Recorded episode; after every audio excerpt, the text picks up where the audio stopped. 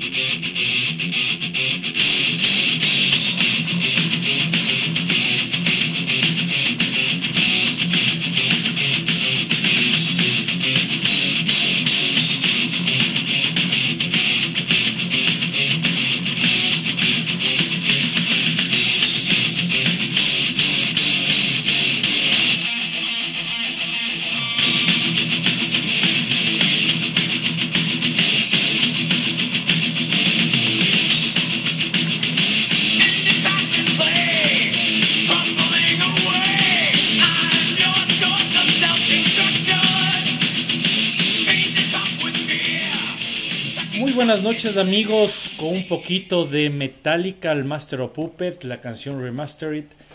Damos la bienvenida a un podcast más de Ceremonia a la Luna. Esta noche tenemos como invitado a Patricio Arevalo de Montaña Segura. Vamos a hablar todo sobre el montañismo y qué es lo que nos tiene preparado Patito. Buenas noches Dieguito, buenas noches Pato a Ceremonia a la Luna Podcast. Buenas noches, Gonzalito, Pato, qué gusto nuevamente compartir este podcast con temas súper interesantes. Eh, Pato, buenas noches, qué gusto tenerte acá. Eh, cuéntanos, buenas noches. ¿Qué tal, Diego? ¿Cómo vamos? Buenas noches, Gonzalo, también buenas noches.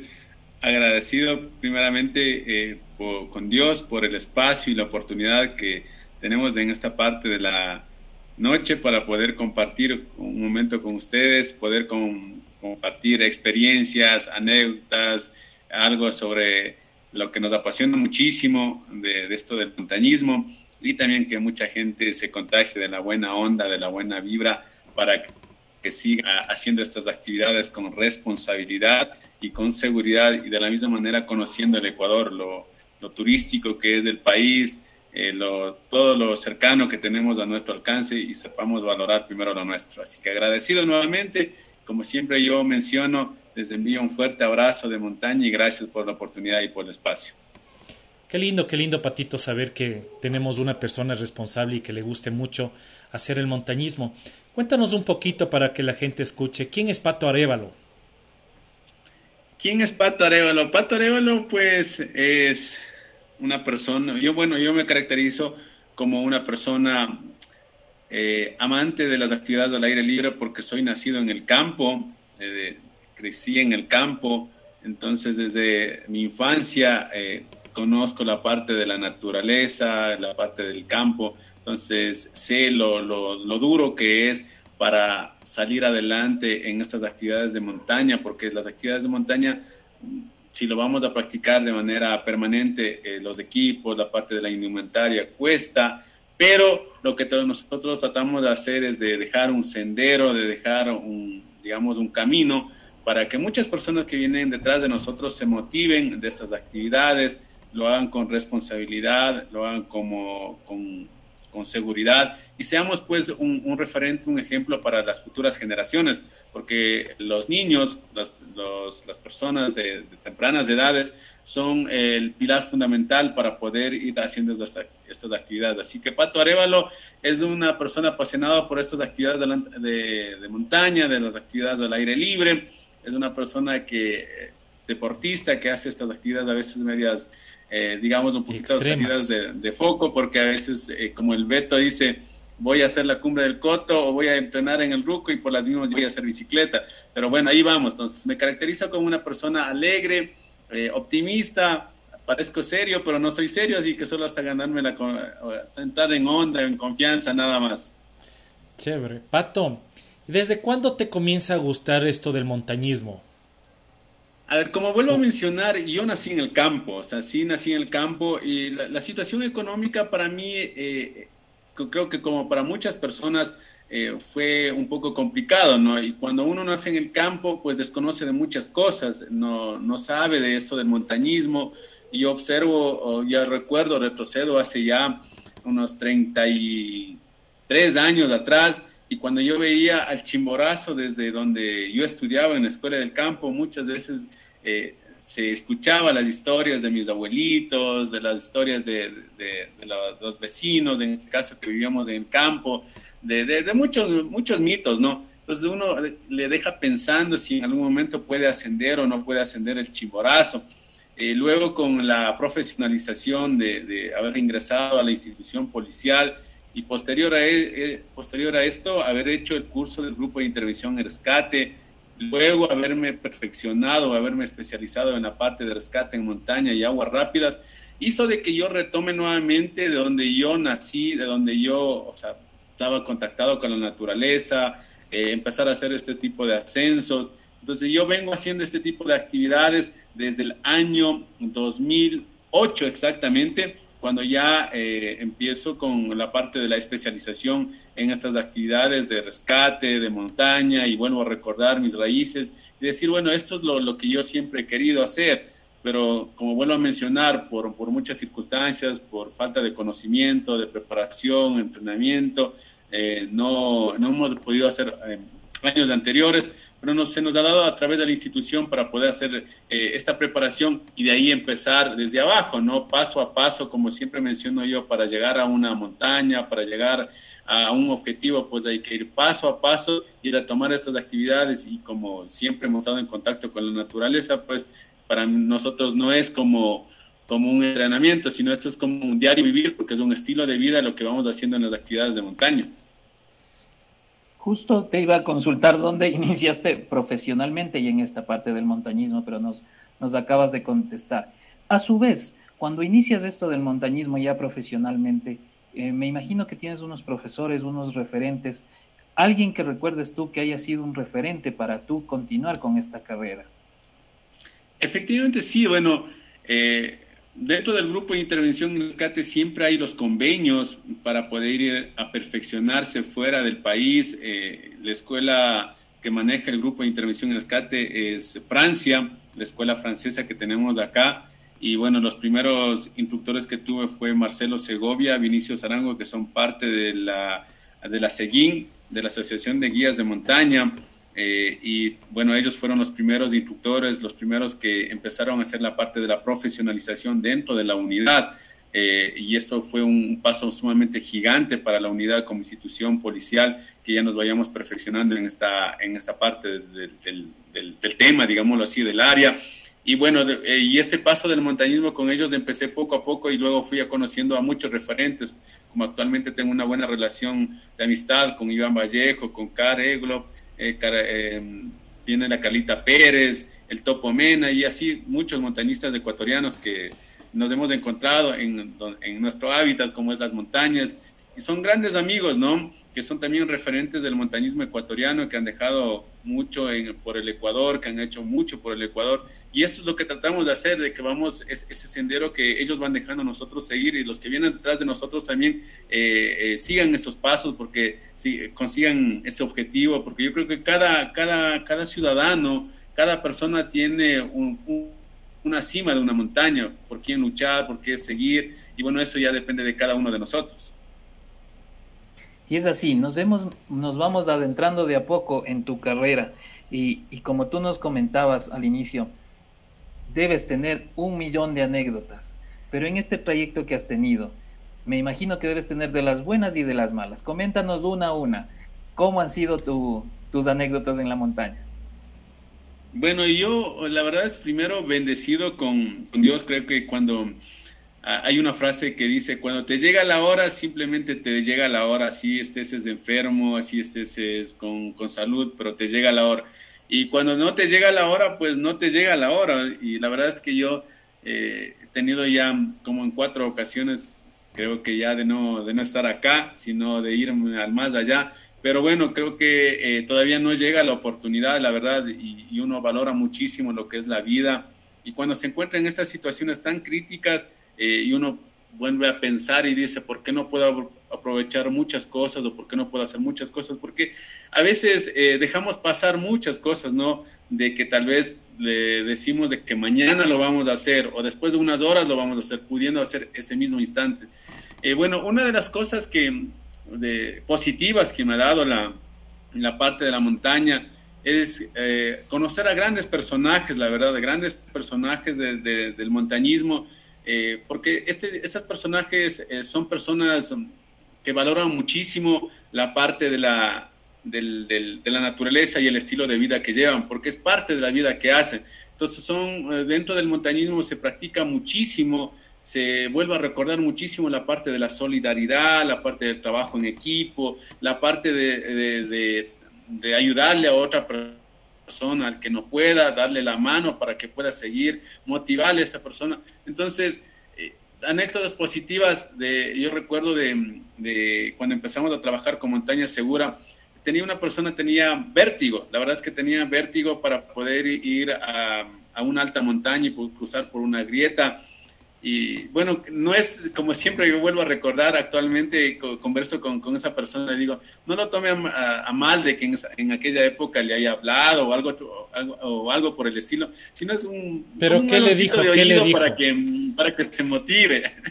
sí, un alocito de vida. Y, ay, y decía, ay, Pato, no puedo, no puedo, no puedo. Decir, no, no existe en este momento, no existe, no puedo, vamos. Si se queda aquí, nos vamos a morir y no, no, no nos vamos a morir aquí. Entonces, decir ese tipo de cosas quizás en su debido tiempo eh, eh, como que le pueden tomar de una manera negativa, ¿no? Pero cuando ya llegan al objetivo, eh, el, ese abrazo que uno recibe, ese gesto de agradecimiento, la, la, tenacidad que le puso para poder conseguir el objetivo, entonces la verdad es que sí es un, algo bien grato, ¿no? De poder recibir ese, esa alegría de acá, de, de, que muchas personas pensaron que no pueden llegar a una cumbre de una montaña o, y lo consiguieron, lo consiguieron, entonces para mí eso es gratificante y contaría muchas historias, anécdotas de que he sido partícipe, de que alguien me ha dicho, ¿sabes qué, Pato? Quiero que seas cómplice para yo pedirle matrimonio en la cumbre del Cotopaxi. Yo le voy a llevar a mi novia, que le va a ser futura, mi, mi futura esposa Cotopaxi, pero no quiero que llegue a enterarse ella para nada. Solo sé que llegamos a la cumbre y le vamos a entregar el anillo. Entonces yo he sido como que, entre comillas, al alcahuete y, y la persona no ha querido llegar, y a, la esposa no ha querido llegar a unos 100 metros, he dicho, no puedo, no puedo yo digo, ¿y ahora cómo le convenzo para que vaya a seguir? Entonces, tratar de motivar Te va a, dar el anillo nomás le dices. ese objetivo y ese gesto, la verdad es que es gratificante, es grato, o sea, uno no lo hace eh, estas actividades con un objetivo de que vaya a recibir algo a cambio, ¿no? Sino la verdad es que es con esto de, de la alegría que se contagia esa persona, porque en algún momento eh, se pone a pensar de que quizás nunca pudo llegar, pero lo consiguió, o sea, y eso se trabaja con el esfuerzo de día a día. Entonces, alegrías de estas tengo unas historias por contar que pasaría horas contándoles con nombres, eh, con, por fechas, de acuerdo a la bitácora.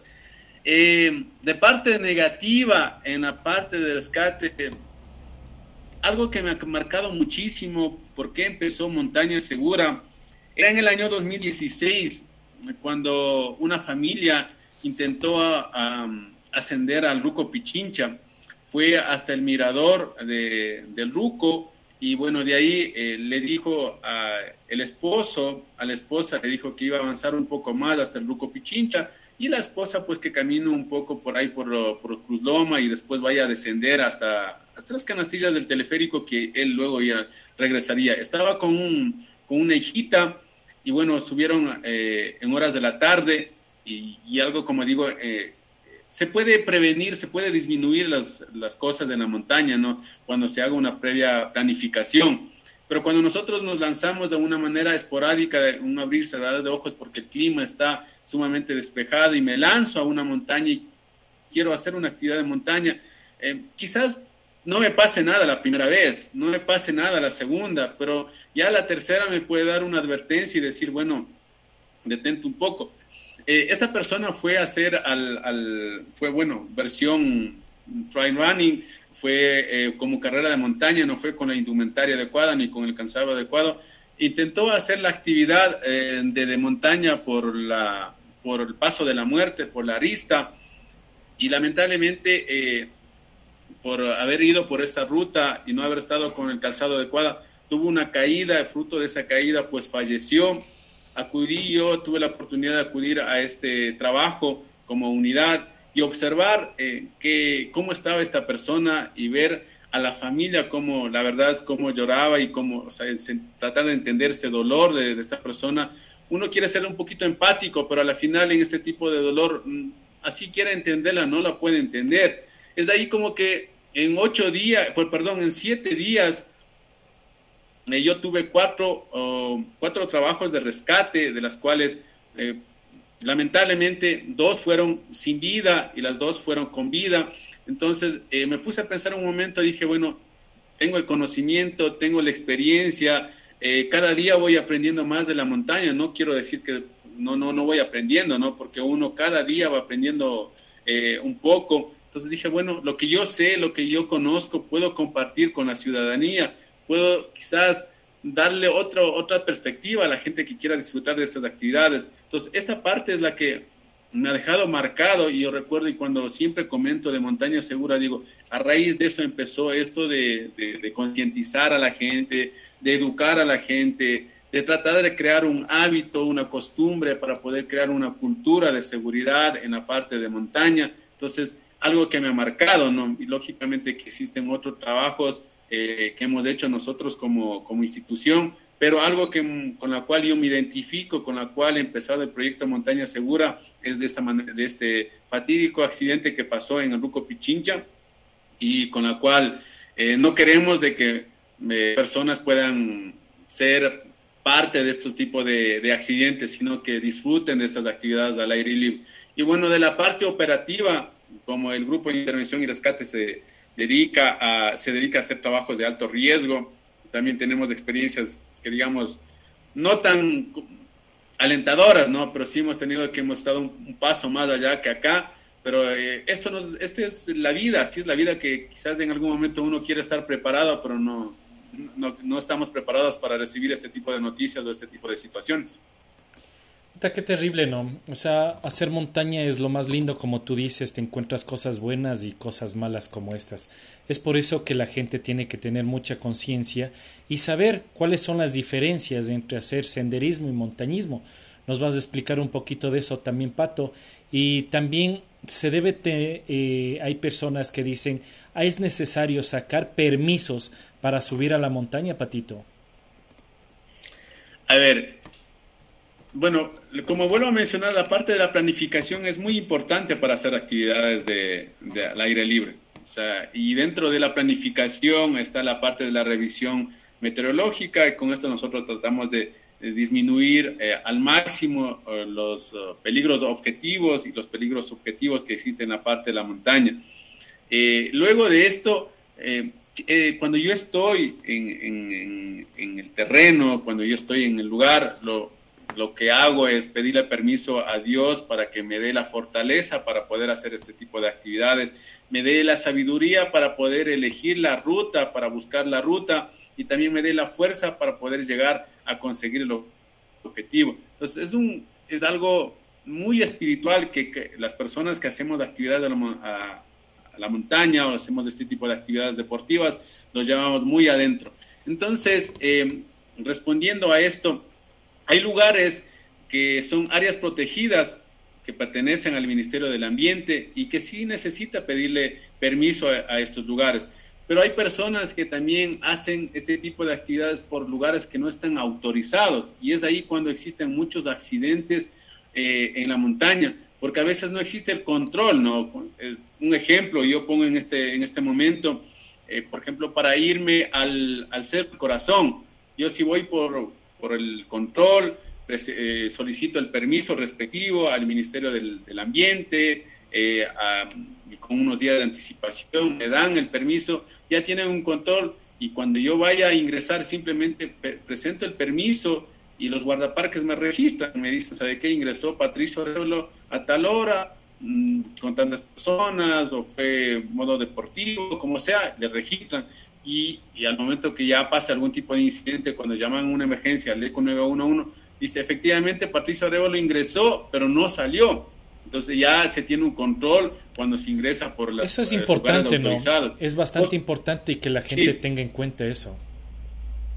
Sí, es muy importante. Entonces, ¿qué es lo que pasa cuando yo no ingreso por un lugar que no está autorizado?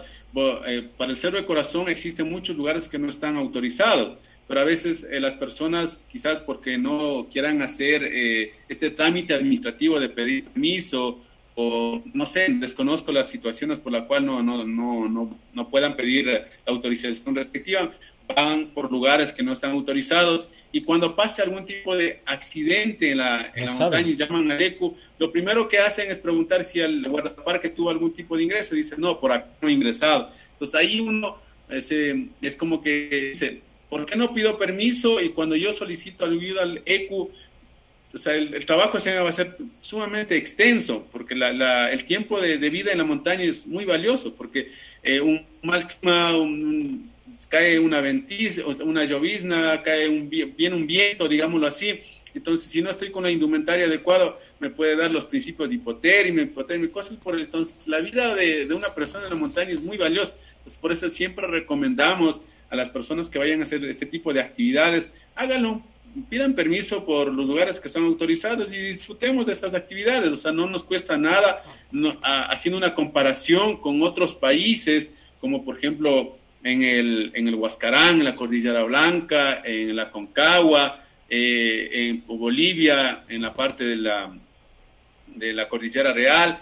Tiene un costo para poder ingresar a, la, estos lugares. Entonces acá en el Ecuador somos, tenemos una ventaja sumamente grande de que no tiene ningún costo, sino hacer un trámite administrativo que no nos quita más allá de unos 5 o 10 minutos exageradamente, pero hagámoslo con responsabilidad. Esa es una recomendación que, que siempre nosotros damos a, las personas. Y la parte del senderismo, eh, la, parte del senderismo es hacer una caminata en sí, es hacer una caminata eh, en un trekking, digámoslo así, en, en, las eh, como un día de, algo como una excursión, sí, que vayamos a disfrutar, que no sea nada complicado, que sea una actividad que lo podamos realizar en un día, eh, un, lugares que sean de fácil acceso, que todas las personas lo podemos hacer. Hoy en la actualidad yo vuelvo a, preguntarme, yo mismo vuelvo a preguntarme, digo, ¿qué nos ha enseñado en la parte COVID? Como siempre nos hacemos hincapié en el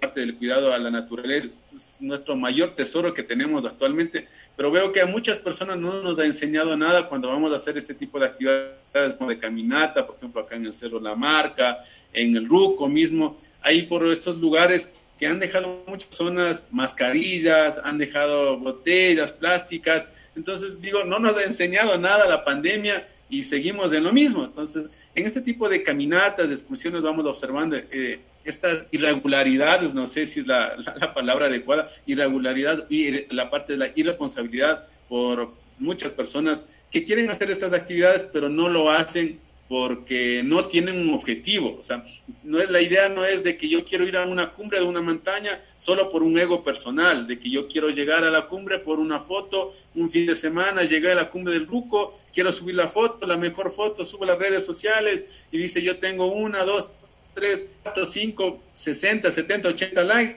pero ¿de qué me sirve si yo cuando yo regresé de la montaña no, no, no aprendí nada? O sea, no, no sirve nada, sigo siendo una persona común y cliente. Entonces, tratar de, de, de, enfocarnos a ese punto no es nada complicado, pero tampoco es difícil, pero sí hay que insistir, insistir a la gente para que veamos esta actividad de una manera muy diferente y lo hagamos como un estilo de vida, como vuelvo a mencionar, con responsabilidad.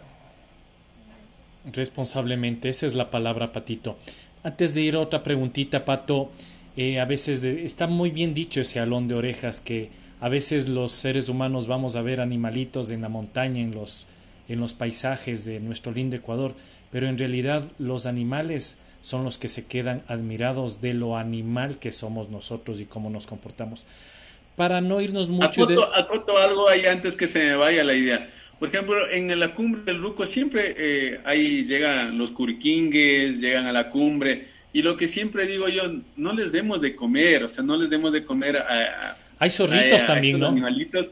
porque, o sea, la verdad es que es un, así queramos nosotros ayudarle a ellos, pensamos que estamos haciéndole un bien, les estamos haciendo un daño. Exacto. Pero yo recuerdo en, hace unos años atrás, yo le había como llamado la atención a una persona que decía que no haga eso, o sea, y como que se molestó, se disgustó, y a veces digo, no sé si es del tino o la forma como uno le dice, pero uno le dice sutilmente, lo que está haciendo no, no está correcto, no lo haga. Entonces, al fin y al cabo, fue una respuesta que no me lo esperaba que me lo den. Entonces, por eso, como que a veces dice, bueno, no sé si, si hacemos bien llamarle la atención, pero hay gente que sí dice, está bien, tienes toda la razón, no debemos hacer esto. Y entonces, lo, las recomendaciones que nosotros damos lo acoge de una manera adecuada y, trabajar o salir con gente que hace este tipo de actividades, que, que, saben cómo, cómo hacerlo, la verdad es que nos, para mí es algo gratificante, ¿no? Es algo gratificante, pero para las personas que lo hacen por hacer sin ningún tipo de objetivo, como la que acabo de mencionar, cuando uno se le llama la atención, es como que entonces está más y no. Pero ahí seguimos, ahí seguimos en esto. Claro, a veces es la ignorancia de la gente, la ignorancia de la gente hace ver que, o sea, al darles de comer a los animales se acostumbran tanto que siempre ya no van a perder su naturaleza de cazar, de buscar y todo lo demás. Eso es lo que no entiende la gente. Entonces estamos haciendo mal. Antes de salirnos al tema de lo que estábamos conversando, Patito, ¿cuál es lo básico como ropa, como indumentaria? ¿Qué es lo que tiene que llevar una persona para subir a una montaña básica que llamémosla así a Pasochoa?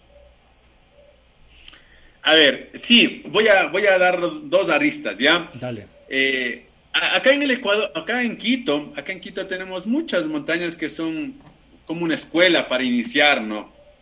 Muchas, muchas. Acá tenemos Cerro La Marca, Sincholagua de acá de la mitad del mundo, El Chivo en la Reserva Geobotánica Purulagua, Casitagua, Paso Ochoa, o sea, tenemos muchos, muchas montañas con la cual podemos empezar. Y yo siempre digo a las personas que van a empezar a hacer, hacer este tipo de actividades, lo van a hacer de manera esporádica, solo momentáneamente, porque vi una foto un fin de semana y, quiero ir a probar o quiero ir a ver, o lo voy a, me voy a dedicar a, no al 100%, pero sí en su gran mayoría me voy a dedicar a este tipo de actividades. ¿Por qué digo esto? Porque como todo deporte, ¿no? Como todo deporte, como toda actividad, eh, la parte de la indumentaria, la parte del equipo, tiene un costo y la parte también de esto del, del, implemento del equipo tiene que ser homologado. O sea, y aquí viene un dicho que dice, zapatero tus zapatos. si yo utilizo casco de montaña, es para montaña. Si tengo casco de bicicleta, es para bicicleta. Pero a veces decirles a las personas de esto es como que dice, pero es lo mismo. Yo sé que es lo mismo, pero no cumple para la actividad que estoy realizando. Y ahí es cuando chocamos con muchas personas porque a veces no quieren hacer una inversión. Como vuelvo a recalcar, es una actividad sumamente costosa.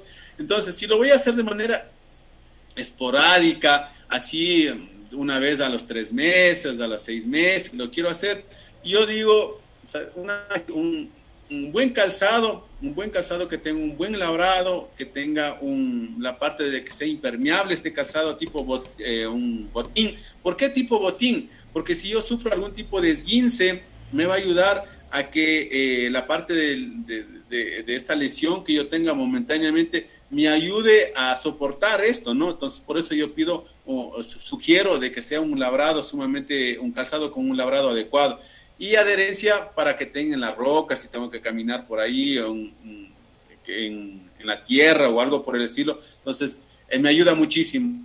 ¿Y por qué impermeable? Porque a veces uno nunca sabe que vaya a llover, o esté el pajonal húmedo, y, y, si no es impermeable, pues lógicamente se va a mojar y luego los pies, por donde nosotros perdemos la mayor cantidad de calor es por los pies, por las manos y por la cabeza. Entonces hay, hay que tomar muy importante de que esto hay que protegerlo, pero siempre es muy importante eso un pantalón de secado rápido, o sea, un pantalón de secado rápido que sea de trekking, eh, que si llueve, pues, o si cae una llovizna, y lógicamente me voy a mojar, pero luego con el pasar, con que voy caminando, lógicamente esto con el calor que yo estoy produciendo, no es que se me va a secar al 100%, ¿no? Pero, o sea, no voy a, no va a ser lo mismo como irme con un calentador eh, polar, que esto se me va a hacer, pero, digamos, sopa, ¿sí? ¿no? Para que me entiendan, sopa ahí completamente, con un jean, por ejemplo, este se me va, se me va a pegar al cuerpo. Con el zamarro se saben ir. Sí, sí recomiendo que sea, sí recomiendo que sea un pantalón de secado rápido de trekking, o actualmente como se le conoce un pantalón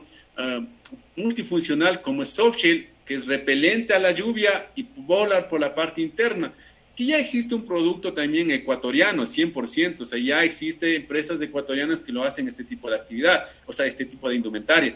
La parte superior, un, buzo primera capa, lo que me ayuda, a, este buzo es tipo pijama, apegado al cuerpo, a mantenerme, calo, a mantenerme caliente y lo, el sudor que yo voy, a, que voy produciendo también eh, hace de que transpire y que vaya secándose con, el, con la actividad que voy realizando. Un saco tipo polar, una chompa tipo polar, un chompa rompevientos y al mismo tiempo también puede ser una chompa impermeable y una para el, eh, sol, gafas con protección UV, una mochila de montaña. ¿Por qué mochila de montaña? Porque a veces me dicen, pero si es la mochila que yo puedo llevar de la escuela. O sea, digo, claro, puede ser de la escuela, pero no tiene la, o sea, no tiene la ergonomía adecuada. Porque a veces dice, eh, yo voy a la montaña un domingo y el día lunes amanezco con un dolor de la espalda. Es por eso, porque quizás no llevo la mochila la mochila de la montaña es la parte ergonómica para la parte de la espalda, por el peso que voy a llevar, no voy a estar como que agachado ahí, no voy a estar en una posición incómoda, entonces por eso se, pide de que sea una mochila de montaña para la parte ergonómica, ¿no? Esto es como para hacer una, actividad de trekking con, con lo que acabo de mencionar y si yo puedo pues conseguir una chompa de pluma sería excelente, ¿no? Y hay que tomar en cuenta de que esta vestimenta no solo puedo utilizar en la montaña, también lo puedo utilizar en los días fríos que, que existen en la capital, a veces en épocas de invierno cuando hace mucho frío. Entonces ahí me sirve muchísimo. Entonces si yo quiero hacer una inversión de esas, lo hago y, y, tengo una buena indumentaria. Como siempre menciono yo de que en general, en general a los ciudadanos esperamos de que siempre nos pase algo para luego decir, valió la pena y vale la pena hacer una inversión en un equipo, en una indumentaria para hacer estas actividades. Y bueno, si yo tengo una mala experiencia cuando no estoy con una indumentaria adecuada, pues eh, ya no, quizás no, no, no quiera regresar a la montaña, ¿no? Pero con la indumentaria adecuada en algo me va a ayudar. Si hago una planificación adecuada, también voy a reducir al máximo la, parte de los riesgos que existen. Pues es como para hacer estas actividades de senderismo lo, básico, así para principiantes. Perfecto. Eh, a mí me parece que esto es sumamente importante para las personas que nos están escuchando y que quieren iniciarse en el montañismo, en el senderismo, porque estos consejos son básicos. Como tú dices, Pato, a veces las personas, eh, por las anécdotas que nos cuentas y por, y por toda la historia que nos, eh, nos vienes contando, se lanzan por lanzarse estos pequeños eh, sorbos que nos das tú de la mochila, de la escuela, son pequeñas cosas que a la postre son muy importantes y que van a hacer más placentero o menos placentero tu, tu, tu viaje, ¿no? Tu ruta. Y es así que nace esto de montaña segura. ¿Cómo se lleva a cabo esto? ¿En qué consiste montaña segura? Sí, eh, montaña segura, aparte de que muchas personas consigan este objetivo eh, de, tenacidad, de entrenamiento que hagan para, por ejemplo, no es el, eh, el más fuerte el que llega a mayor altura. yo he salido muchas veces con, con bueno, esta, esta semana tuve la oportunidad de salir con algunas personas de la parola y había una persona que era de 65 años de edad, así que no existe edad para poder hacer este tipo de actividades, ¿no? Entonces, lo que trata Montaña Segura es de decir a todas las personas que lo hagamos estas actividades, con, vuelvo a recalcar, como en algunas ocasiones, con responsabilidad y seguridad. Se trata de capacitar, concientizar y tratar de crear una cultura de seguridad y tratar de prevenir los accidentes en, en estas actividades de aire libre y la podemos disfrutar de una manera adecuada, tomando en cuenta todo lo que acabo de mencionar, la parte de la indumentaria, la parte del equipo y de la misma manera nosotros podamos ayudar a difundir del Ecuador, pues que, podamos conocer lo maravilloso, el país turístico, mega turístico que es acá, nuestro país, y de esa misma manera sepamos valorar lo que tenemos, porque siempre se dice primero lo nuestro, primero lo nuestro, pero también tenemos que aprender a conocer tenemos, ¿no? ¿Qué tenemos para saber de la misma manera también cuidar el medio ambiente? Es uno de los, de los objetivos que, que se, eh, se, trabaja en Montaña Segura. cuidado del medio ambiente, la parte de la capacitación y concientización y también la parte de ser inclusivos en este tipo de actividades deportivas, de decir que todos pueden. O sea, yo tengo una experiencia en el año 2017, fue el primer año que trabajamos con personas con personas ciegas, con personas con discapacidad. Y tratar de ponerme en los zapatos de esas personas y ver que esas personas nos pueden dejar a nosotros muchas lecciones de vida, la verdad es que sí es algo gratificante, entonces tratamos de ser también inclusivos en esta, en esta actividad. Pueden hacer desde personas cuando, desde niños, cuando ya puedan expresar algún tipo de, de molestia que pueden tener en el cuerpo, hasta edades, no, sé, no tiene límite de edad, porque hay muchas personas que hacen hasta 60, 70 años, como vuelvo a recargar, recargar, perdón, eh, cuando vamos a la montaña regresamos, los que hacemos estas actividades de, corazón, regresamos recargados de energías. Eh, no, es ese cansancio de que diga, no, no quiero hacer nada y ya me muero y llego a la casa, me acuesto y no quiero hacer nada. No, no, no se trata de ese cansancio, sino uno viene renovado, ¿no? Entonces la, la, idea es de que mucha gente se contagie de esta buena onda, de esta buena vibra y lo, lo pueda disfrutar de, de estas actividades, como vuelvo a mencionar, con seguridad y con responsabilidad. Eh, la gente se puede inscribir tal vez a este programa. ¿De qué manera te pueden contactar, Pato? ¿O cómo es eh, cómo la gente puede eh, tomar este, este curso, digámoslo así, de alguna manera.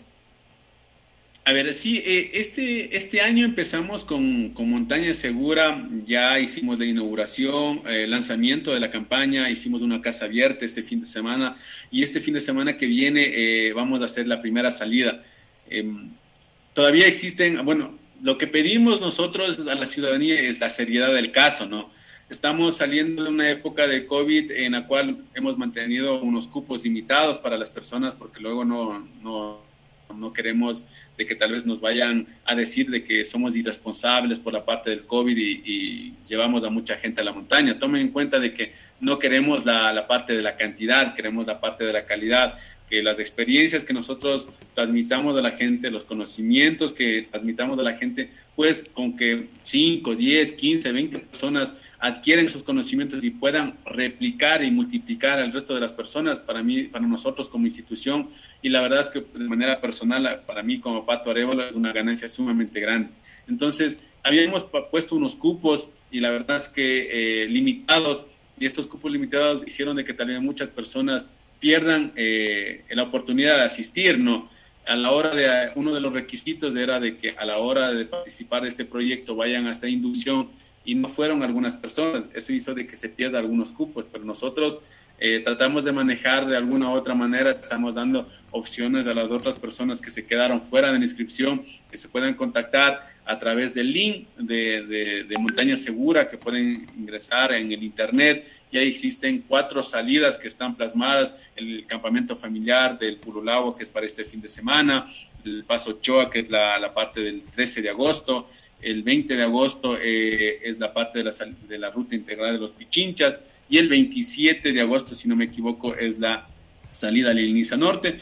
Entonces ahí existe un link que le direcciona directamente a los responsables de cada salida y da eh, un clic ahí en ese link y le direcciona y le van a responder cada uno de los integrantes o los responsables de esta salida y les vamos a dar una inducción, una inducción en la cual eh, ellos se comprometan a ser responsables con, lo, con, las indicaciones que nosotros les estamos dando para que puedan practicar estas actividades y puedan disfrutarnos. Como siempre se menciona el eslogan de, de, esta campaña, Montaña Segura, una experiencia para recordar.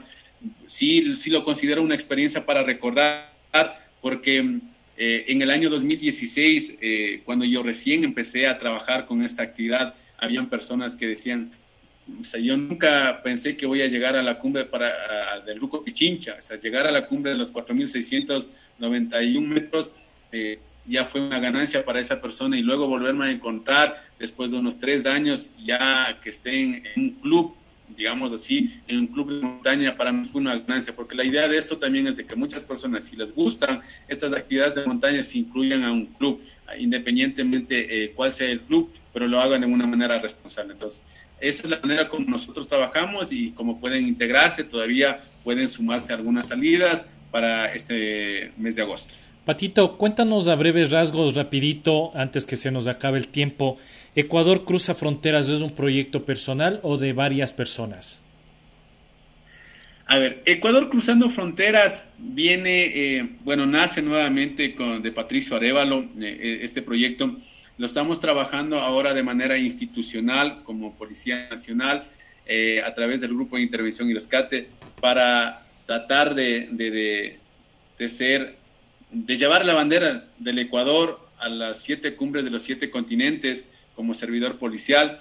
este proyecto es de de dejar nuevamente el sendero, como acabo de mencionar. Un proyecto deportivo de, decir de que salimos desde abajo, seguimos avanzando, nada es fácil en la vida y los que vienen detrás de nosotros se contagien. Y la idea es de que eh, a este grupo o, de, a este team de Ecuador Cruzando Fronteras se sumen algunas personas ecuatorianas y que vayamos a algunos lugares y puedan ir. Este año tuve la oportunidad de ir con, eh, William Albán a Perú entonces ya él tuvo la, oportunidad de conocer la parte de la Cordillera Blanca y de eso se trata, de que hagamos un team como Ecuador y dejemos pues una secuela un, positiva, una huella positiva para los ecuatorianos que vienen detrás de nosotros, los más chiquititos, y se contagien de esto. Decir que todo se puede, ¿no? A veces nos encontramos eh, con una barrera y dice, como que le dejo ahí y ya, o sea, si estamos en la zona de confort y no queremos salir de la zona de confort, la verdad es que nunca vamos a conseguir nada. Entonces yo creo que eh, eh, eso nos caracteriza a nosotros como ecuatorianos. Yo recuerdo claro cuando fui a la Concagua y, cuando fui con justo con esta camiseta del Ecuador que eh, estuvimos caminando en el primer día del trekking para llegar a, a, la parte de Plaza de Mulas. Me decía, ¿usted es ecuatoriano? Sí, sí, yo soy ecuatoriano. Viene a romper un récord. Decía, no, no vengo a romper ningún récord porque ahí nombraban a Careglo, a Dani Sandoval. Decía, yo vengo a conocer, a disfrutar de estas actividades. Decía, no, es que ustedes los ecuatorianos son una casta de guerreros, son una casta de valientes. Ustedes van a hacer récords, dejan haciendo récords, hacen esto. Entonces, es, es muy gratificante y como ecuatoriano uno se siente muy orgulloso y dice, bueno, la bandera del Ecuador puede estar en cualquier lugar y por eso pues ahí existen grandes referentes deportistas ecuatorianos que nos han dado muchas alegrías y la idea pues de eso, que nosotros vayamos dejando este sendero y que mucha gente que viene detrás de nosotros que se contagie de esa buena vibra pues, vaya dejando un granito de arena ahí. Qué del putas, qué del putas de escuchar de un pana, de un ecuatoriano que sea orgulloso del que lleva la camiseta y más que todo tenga en alto todas esas ideas y nuestra bandera también en estas. Que te vaya muy bien, Patito, en todo lo que haces, que te vaya muy bien, que Dios te bendiga. Eres una gran persona. Te agradecemos por todo esto, lo que hiciste hoy día. Coméntanos dónde te pueden encontrar, contactos, cómo estás en redes sociales, por favor. Claro, así como siempre digo yo, eh, primero, sin antes, sin antes por un momentito de espacio, sin hacer marketing, nada por el estilo. Eh, agradecerles infinitamente a todos los seguidores de las redes sociales. Yo la verdad es que agradezco infinitamente por, por esa buena onda, por, eh, por esa buena vibra. No soy un influencer, tampoco soy un youtuber, nada por el estilo. Pero es que esa, clase de influencers necesitamos, ve, eh, claro que sí, estos son los influencers que se necesitan actualmente. claro, que nos guíen, que nos informen, que esa es la, la nota. Sí, señor. Digo esto porque, o sea, yo encontré este amor por las montañas, como vuelvo a mencionar, porque nací del campo y luego con la especialización. Y luego, pues, eh, dentro de esto nació de pues, salir a, dar a conocer algunos tips para la gente. Entonces, eh, por eso es que no, no, no tenemos ninguna por estilo, simplemente como Pato Arevalo. Y mucha gente me conoce como Pato Arevalo, así que agradecerles infinitamente por ese apoyo en las redes sociales, como siempre digo. Eh, les envío un fuerte abrazo de montaña, porque ese, yo, yo me caracterizo con ese abrazo de montaña porque es un abrazo sumamente sentido, un abrazo eh, de, mucha humildad, un abrazo de, mucho orgullo como ecuatoriano. Y decirles de que me sigan en las redes sociales, en el Instagram como Pato Arevalo EQ, en, el, Facebook Patricio Arevalo, en Instagram, perdón, en Twitter estoy como Pato Arevalo 1984 y en TikTok como Pato Arevalo, todo como Pato Arevalo agradecerles por este, por este gesto nuevamente, por el apoyo, porque esto también es un, motivo para seguir haciendo cosas nuevas y, mucha gente se siga contagiando, como siempre digo, mucha gente se siga contagiando, pues desde los más chiquititos hasta las personas que no tengan eh, edad, o sea, no hay límite en estas actividades, simplemente es quererse levantar una mañana, decir, bueno, a las 5 de la mañana voy a quitarme las cobijas y ahora empiezo un cambio de vida empieza un nuevo estilo de vida y a disfrutar del aire puro, aire fresco en, estas montañas maravillosas que tiene Ecuador. Muchísimas gracias, Pato. Queremos agradecerte tu presencia acá. Realmente importante los consejos que nos da el Pato, como dice, no es un influencer, pero eso es lo que queremos nosotros, ese tipo de consejos para que no pasen accidentes y la gente conozca un poquito más de cómo se hace correctamente las cosas. No te lleva mucho tiempo y lo hacemos bien. Pato, gracias por tu presencia. A la vez también queremos agradecer a nuestros auspiciantes, a Epione, a Coello Design Studio, a Matsuwa Nawal, a Pais Dan Lemon. Gracias por confiar en nosotros y seguimos con estos temas importantes. Agradecemos a nuestros seguidores también en Twitter, en TikTok, en Facebook. Gracias por sus comentarios. Esperamos también que ustedes nos sigan proponiendo estos temas, temas para que sean más cercanos a nosotros, que no se vean lejanos, para que esto, para que un paseo familiar no se vea empañado por una tragedia como nos contaba y más bien sea un paseo bonito y seguro. Así que gracias Pato, gracias Gonzalito, gracias a todos por escucharnos en este programa de Ceremonia a la Luna. Muchas gracias. Recuerden que la mejor cima es llegar sano y salvo a casa para contarles experiencias. Genial. Qué lindo. Muchísimas gracias a todos. Vuelvo y repito, Patito, Dieguito, este es un programa más de Ceremonia la Luna. Nos vemos la próxima semana, Dios mediante, con un episodio más de Ceremonia la Luna. Muchas gracias. Buena noche.